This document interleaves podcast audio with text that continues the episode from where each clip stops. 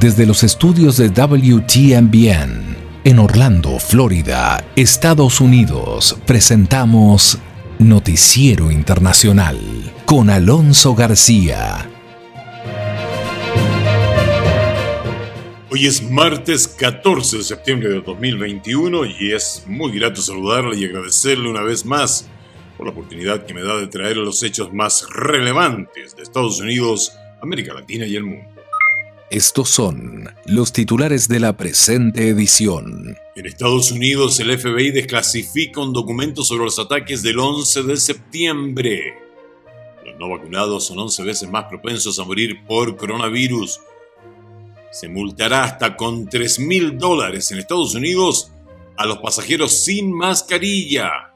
Esto será en aviones, trenes y hasta en autobuses causa controversia el mandato de vacunación contra el COVID-19 en el país nórdico. Y en Colombia tendremos toda la información de lo que está sucediendo con el cuarto pico de COVID-19 en el país. Entre tanto, en Nicaragua, sin oxígeno en pandemia. Y desde México, la información con el abogado Juan José Rosales.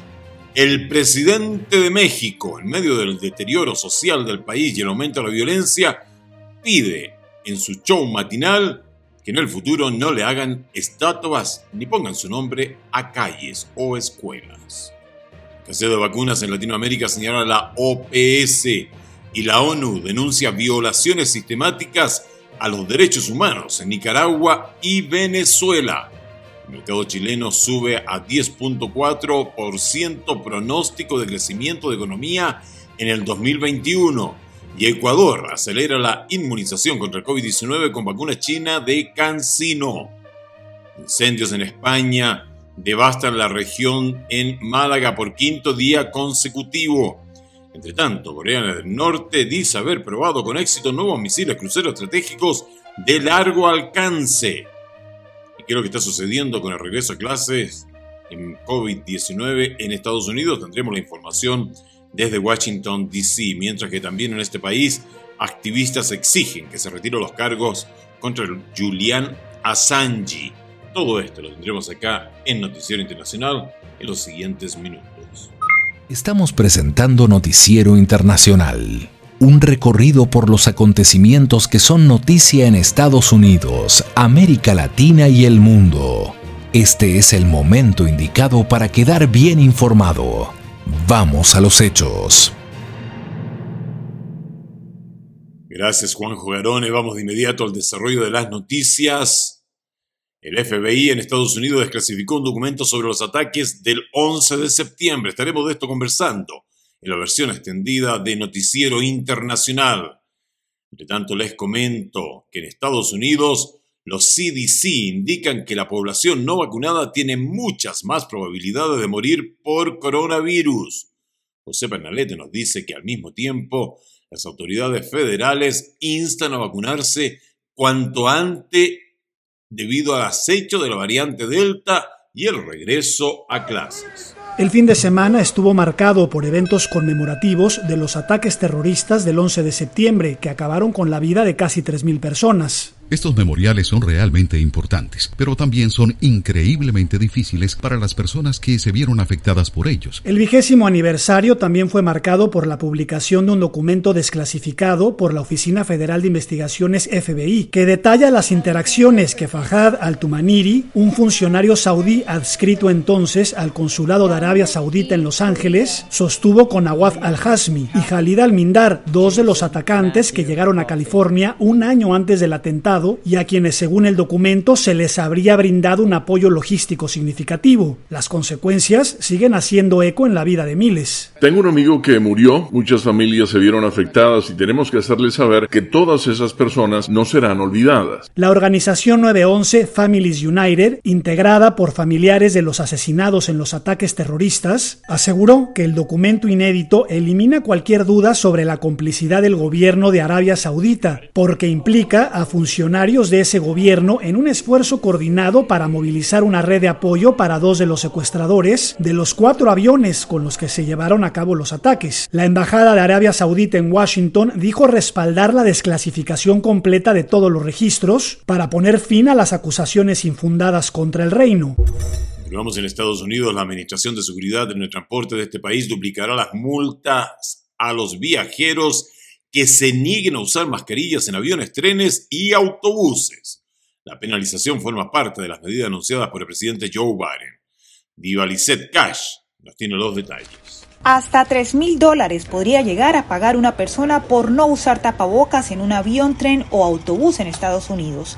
La medida se aplicará hasta enero de 2022 y fue anunciada por el presidente Joe Biden como parte de la estrategia de contención de la variante Delta del coronavirus. Si infringe las reglas, esté preparado para pagar. Y por cierto, muestre algo de respeto. La ira que se ve en la televisión hacia los auxiliares de vuelo y otros que hacen su trabajo está mal, es feo. Según el piloto de aerolíneas Patrick Smith, la situación es diferente para viajes internacionales porque entran en juego otras reglas. Se trata más de a dónde va la gente y cuáles son las reglas en las regiones y países a los que va la gente. De todas formas, la Administración de Seguridad en el Transporte empezó desde el pasado 10 de septiembre a imponer sanciones de entre 500 a 1000 dólares para los primeros infractores y de entre 1000 a 3000 dólares para los reincidentes. Consideramos que esta acción es necesaria para maximizar las protecciones para quienes usan y trabajan dentro del sistema de transporte y para contener el COVID-19. Estas sanciones federales son independientes de las sanciones civiles de la Administración Federal de Aviación para personas con comportamientos rebeldes e inseguros.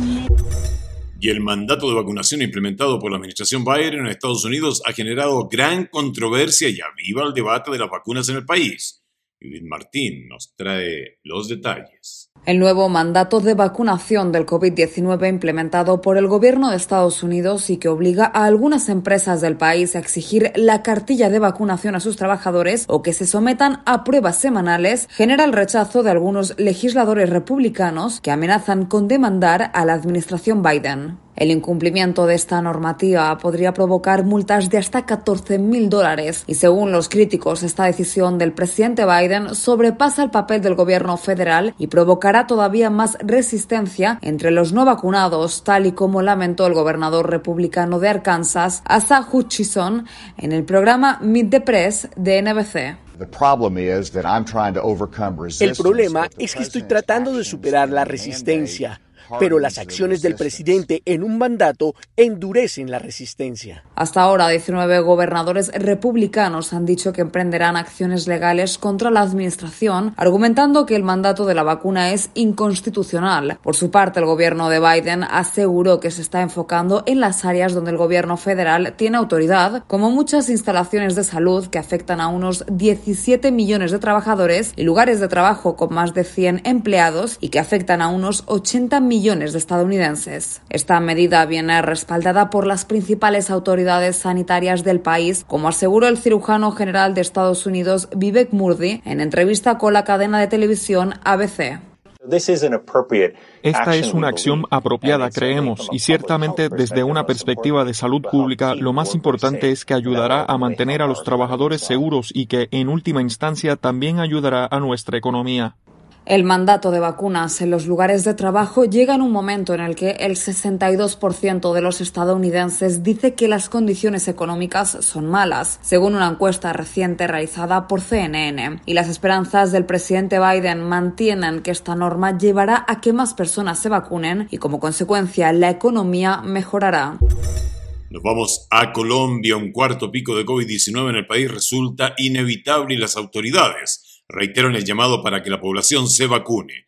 Desde Colombia, la información con Manuel Arias Naranjo. Pese a que en el último mes las cifras de contagios y fallecidos en Colombia por COVID-19 han descendido ostensiblemente, las autoridades de salud hacen un llamado a la población a no bajar la guardia frente a la pandemia y reiteran el llamado a vacunarse ante la posibilidad cada vez más fuerte de que a finales de octubre se presente un nuevo pico de la enfermedad, como recientemente lo advirtió el presidente de la República, Iván Duque. Hay riesgos en el mundo y sobre todo en América Latina de un cuarto pico que pueda llegar hacia finales de octubre, comienzos de noviembre. La mejor manera para prepararnos frente a ese escenario es que nosotros tengamos la protección personal, la vacunación y evitar las aglomeraciones. Según datos del Ministerio de Salud, el 47% de los adultos entre 50 y 55 años no se ha vacunado, mientras que la cifra aumenta en personas de menor edad, entre 30 y 49 años resta por vacunarse el 80% de la población y entre 20 y 29 años el 93% no se ha vacunado. El viceministro de Salud, Alexander Moscoso, dijo que ante este panorama, un cuarto pico tendría consecuencias muy graves por la presencia en el país de la variante Delta. Tengan la seguridad que las personas que no se han infectado y que no se han vacunado, Delta las va a alcanzar en algún momento. Entonces usted defina qué prefiere quien lo alcance, si lo alcance la vacuna o lo alcance Delta. En los últimos días el Plan Nacional de Vacunación ha tenido retrasos ante la escasez de vacunas de farmacéuticas como Sinovac, Pfizer y AstraZeneca.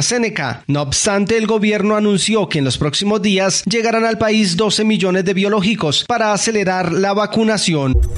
Pasamos ahora a Nicaragua. Los nicaragüenses se encuentran alarmados ante el cierre temporal de una de las principales suplidoras de oxígeno médico en medio de la repunta del COVID-19 en el país.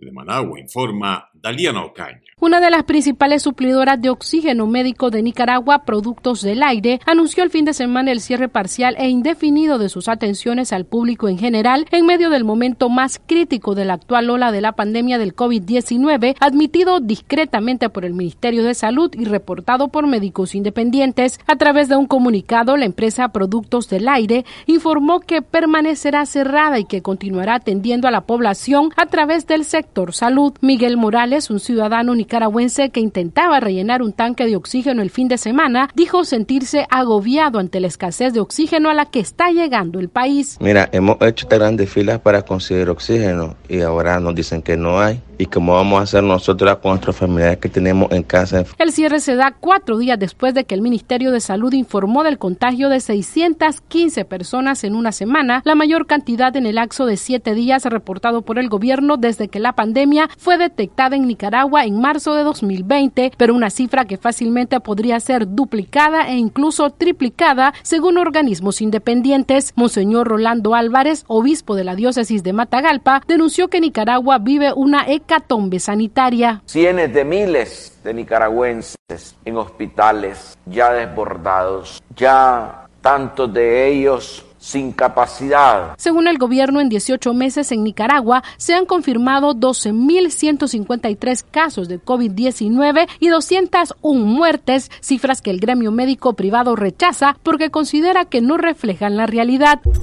Y en medio del deterioro social de México, el aumento de la violencia, los problemas con el COVID-19, su presidente, el señor Andrés Manuel López Obrador, ha pedido en su conferencia matutina, o más conocido como su show matinal, que en el futuro no le hagan estatuas ni se ponga su nombre a calles, ni a escuelas u hospitales. Desde México vamos con esta nota curiosa con el abogado Juan José Rosales. Sin duda que el presidente López Obrador es polémico. Algunas declaraciones que hace, de verdad que no solamente llaman la atención, sino que obligan a la reflexión. Lo que dijo este viernes en la rueda de prensa matutina refiriéndose a su testamento y además eh, visualizándose en un futuro con tal trascendencia que quiere evitar que se levanten estatuas para homenajearlo. Dice el presidente López Obrador que el mejor homenaje que se le puede hacer a héroes y heroínas es seguir su ejemplo y no convertirlos en piedra, viendo en un futuro que él mismo podría ser visto como un héroe de este país. Usted escuchará que dice que ya está especificado en su testamento que no se use su nombre para calles, para escuelas o para hospitales y que además no se le levante ninguna estatua. O sea, ya se está adelantando mucho López Obrador. Hay que ver primero cómo termina su sexenio. Ya de por sí salpicado de muchas dudas, pero bueno, él, él ya quiere evitar que se nombren calles, con Andrés Manuel López Obrador o que se levanten estatuas. Escuche. En mi caso, tengo escrito en mi testamento que no quiero que se use mi nombre para nombrar ninguna calle, no quiero estatuas, no quiero que usen mi nombre para este nombrar una escuela, un hospital, nada, absolutamente. Es increíble lo que sucede con ese presidente en el país de México. Pasamos ahora a lo que ha señalado la OPS. Los países de América Latina experimentan desigualdad en las vacunaciones y mientras unos alcanzan niveles óptimos, otros luchan contra la baja cobertura de inmunizaciones. La información con Tapia. América Latina y el Caribe continúan enfrentando una significativa diferencia entre las naciones a la hora de vacunar a su población, y según la Organización Panamericana de la Salud, hasta ahora solo el 28% de los habitantes de la región ha recibido el esquema completo de inmunización para protegerse contra el COVID-19. La directora de la OPS, la doctora Carissa Etienne, advirtió que el último reporte en la región registró más de 1.500.000 mil casos de contagio y más de 22 mil muertes. Sin embargo, la doctora Etienne dijo que las noticias son mixtas, ya que mientras Canadá, Chile y Uruguay han logrado vacunar completamente a más de dos tercios de su población, no todos los países han logrado este avance. No podemos olvidar que una cuarta parte de los países de nuestra región aún no han vacunado el 20% de su población y en, en, algunos lugares la cobertura es mucho más baja. Nos preocupa principalmente aquellos países miembros que están rezagados porque no tienen dosis disponibles. Para mencionar unos cuantos, Guatemala y Nicaragua están por, todavía por debajo del 10% de cobertura. Solamente el 11% de las personas han sido vacunadas y en Haití menos del 1% de la población ha recibido protección. Esta desigualdad es inaceptable. Para vencer esta situación, la OPS está extremando sus esfuerzos y lograr que el mayor número de vacunas lleguen a los países que más lo necesitan. La OPS está ayudando a canalizar las donaciones de los países con exceso de dosis, pero necesitamos más vacunas para salvar vidas en los rincones más golpeados de América Latina y el Caribe. Simultáneamente, y mientras se lucha contra el avance del COVID-19, la OPS no deja de expresar su preocupación por la asistencia médica a otro tipo de problemas de salud y enfatizó en la necesidad de atender a las mujeres embarazadas que no solo están en peligro de contraer este nuevo coronavirus y sus variantes, sino que los propios procesos de embarazo se ven afectados por la falta de espacio y personal en los hospitales y se hizo un llamado a las autoridades sanitarias para que extremen recursos para no dejarlas desatendidas. La ONU denuncia violaciones sistemáticas a los derechos humanos en Nicaragua y Venezuela. Michelle Bachelet, la alta comisionada de Derechos Humanos de Naciones Unidas, presentó ayer lunes en Ginebra el reporte anual sobre la situación en Nicaragua y Venezuela.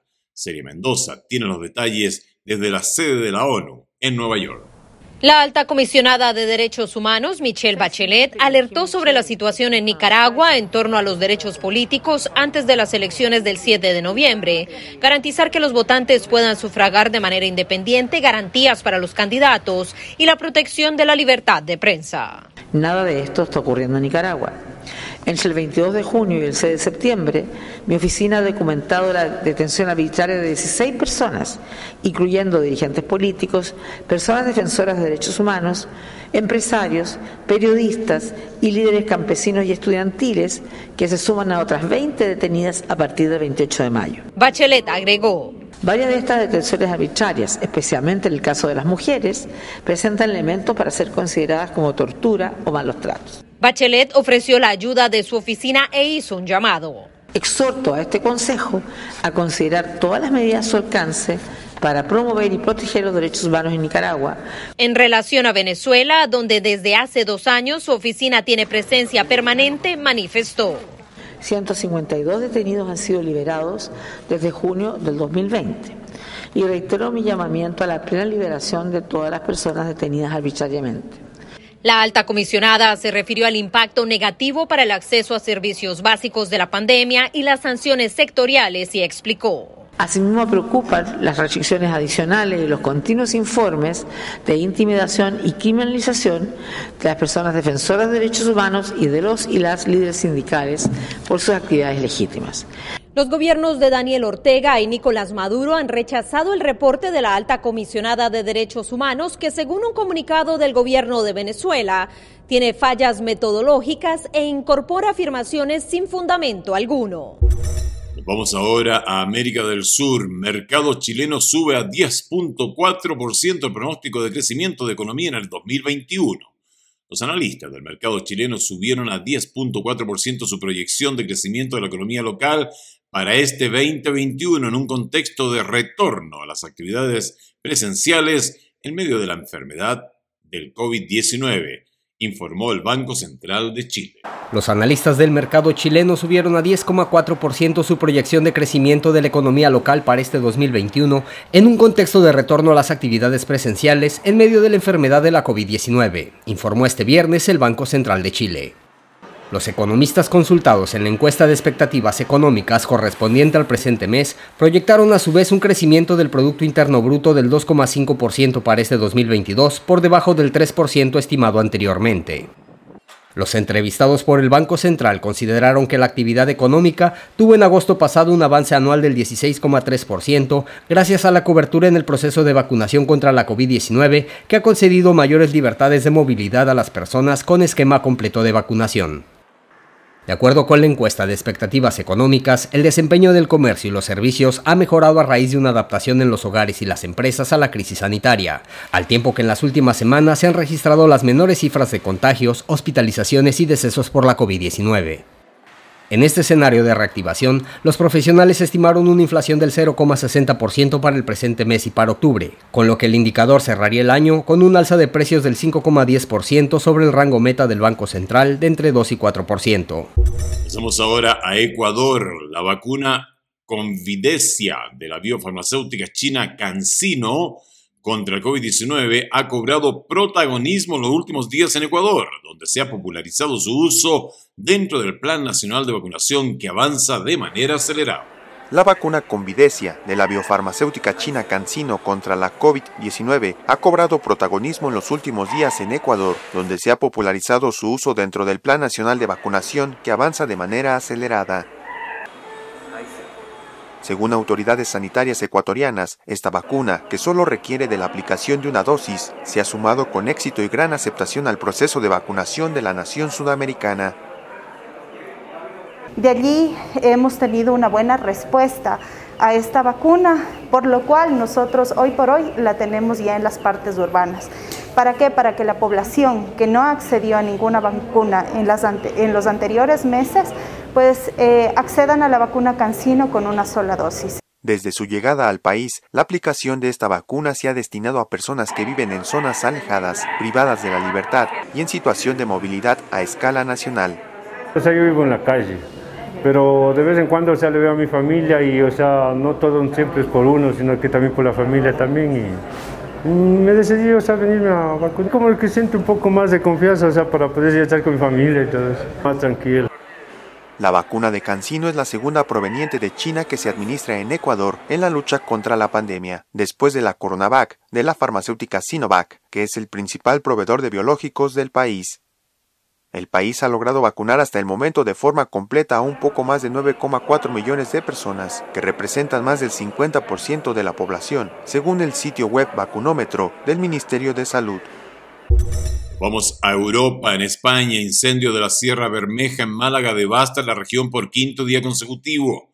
Los incendios forestales, que arden desde hace más de cinco días en Sierra Bermeja, en el sur de la provincia de Málaga, han obligado a evacuar unas 3.000 personas. Las llamas ya han consumido más de 7.780 hectáreas de bosques. Bomberos de las regiones de Madrid, Murcia, Castilla-La Mancha y Extremadura se han unido a los esfuerzos para hacer frente a las llamas. Vamos a Corea del Norte. Pyongyang dice haber probado con éxito nuevos misiles cruceros estratégicos de largo alcance. Medios de comunicación estatales norcoreanos anunciaron ayer lunes que Pyongyang había probado con éxito un nuevo misil crucero estratégico de largo alcance durante el fin de semana. Agencia Central de Noticias de Corea, dirigida por el Estado, publicó fotos del disparo de un proyectil e informó de que los misiles alcanzaron objetivos dispuestos en las aguas territoriales del país tras volar 1.500 kilómetros. Regresamos a Estados Unidos. Las escuelas comienzan el nuevo año académico aplicando importantes pautas contra el COVID-19. Nos informa Héctor Contreras. Estudiantes de todo el mundo regresaron a las aulas después de más de un año desde que estalló la pandemia del COVID-19. Sin embargo, las medidas para combatir el virus han cambiado el ritmo escolar. Y es que ahora resulta de suma importancia controlar la temperatura, tener las manos limpias, usar mascarillas e incluso en algunos lugares se exige el uso de protectores faciales. Es el caso de México, que tiene una población de más de 30 millones de estudiantes y donde miles de escuelas abrieron sus puertas exigiendo el uso de mascarilla, controles de temperatura y obligando al lavado y desinfección de las manos constantemente. Según la Organización Mundial de la Salud, OMS, los cierres de las escuelas afectaron a unos 660 millones de estudiantes en todo el mundo, y la doctora Natasha Azopardi Muscat, quien forma parte de la Oficina Regional para Europa de la OMS, explicó su balance sobre este tema. Los niños se han visto afectados de manera significativa, tanto en términos de su nivel educativo como en su progreso, en particular los niños más pequeños que se han retrasado en su progreso de lectura y alfabetización. Otro de los puntos importantes que resalta la especialista es la falta de asociación que sufren los estudiantes. De hecho, estamos bastante preocupados por el impacto en la salud mental que todo esto ha tenido en los niños. Por eso, dos de los grupos asesores que hemos creado en nuestra región son sobre salud mental y escolarización. Algunos expertos en educación aseguran que los riesgos del virus para niños sigue siendo bajo y enfatizaron en la necesidad de que regresen a las escuelas, particularmente los estudiantes más pobres, ya que son ellos los que enfrentan más dificultades debido a la falta de acceso a las clases en línea. Continuamos en Estados Unidos, en donde un grupo de activistas organizó una protesta frente a la embajada británica en Washington, D.C., exigiendo que Julia Assange sea liberado de la prisión y que se retiren todos los cargos contra él. Los activistas llevaron pancartas y colocaron una valla publicitaria en un camión criticando a los gobiernos estadounidenses y británicos por mantener a Assange en prisión.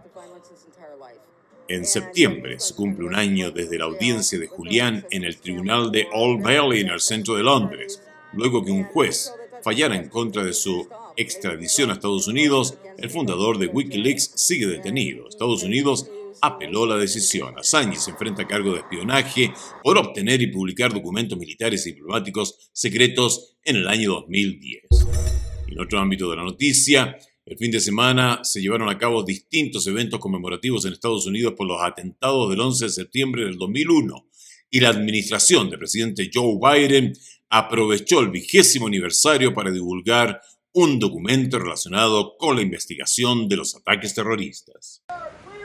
El fin de semana estuvo marcado por eventos conmemorativos de los ataques terroristas del 11 de septiembre, que acabaron con la vida de casi 3.000 personas. Estos memoriales son realmente importantes, pero también son increíblemente difíciles para las personas que se vieron afectadas por ellos. El vigésimo aniversario también fue marcado por la publicación de un documento desclasificado por la Oficina Federal de Investigaciones FBI, que detalla las interacciones que Fahad al-Tumaniri, un funcionario saudí adscrito entonces al Consulado de Arabia Saudita en Los Ángeles, sostuvo con Awad al-Hasmi y Khalid al-Mindar, dos de los atacantes que llegaron a California un año antes del atentado y a quienes según el documento se les habría brindado un apoyo logístico significativo. Las consecuencias siguen haciendo eco en la vida de miles. Tengo un amigo que murió, muchas familias se vieron afectadas y tenemos que hacerles saber que todas esas personas no serán olvidadas. La organización 911 Families United, integrada por familiares de los asesinados en los ataques terroristas, aseguró que el documento inédito elimina cualquier duda sobre la complicidad del gobierno de Arabia Saudita, porque implica a funcionarios funcionarios de ese gobierno en un esfuerzo coordinado para movilizar una red de apoyo para dos de los secuestradores de los cuatro aviones con los que se llevaron a cabo los ataques. Eso es todo por hoy. Gracias por haberme permitido acompañarle estos minutos trayéndole los hechos más relevantes de Estados Unidos, América Latina y el mundo. Esta es una producción de la WTMBR. Nuestro agradecimiento a The Broadcasting Board of Governors por el apoyo que nos da con corresponsales en los lugares de los hechos para darle siempre a usted información de primera mano. A nombre de todo el equipo y amigo personal, le deseamos un maravilloso día martes. Por favor, cuídese mucho.